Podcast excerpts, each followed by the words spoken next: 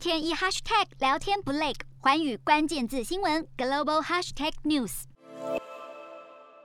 英国女王伊丽莎白二世的次子安德鲁王子深陷性侵丑闻，重创王室形象。白金汉宫十三号表示，安德鲁王子已经放弃所有军阶、王室头衔以及王室赞助，将以普通公民身份进行在美国的性侵诉讼。而民众对于王室做法表示赞同。媒体直击。安德鲁的坐车前往女王所在的温莎堡商谈九十分钟后离去，而王室消息人士指出，安德鲁将不再使用殿下头衔，他的王室职责将分配给其他王室成员，且不会归还。英国《每日邮报》引述王室消息人士声称，自民事诉讼案成立后，英国王室家族即讨论相关事宜，由于关系到王室制度的存亡。最终发出声明，彻底把王室跟安德鲁的丑闻切割。洞悉全球走向，掌握世界脉动，无所不谈，深入分析。我是何荣，环宇全世界全新升级二点零版，锁定每周三、周六晚间九点，环宇新闻 MOD 五零一中加八五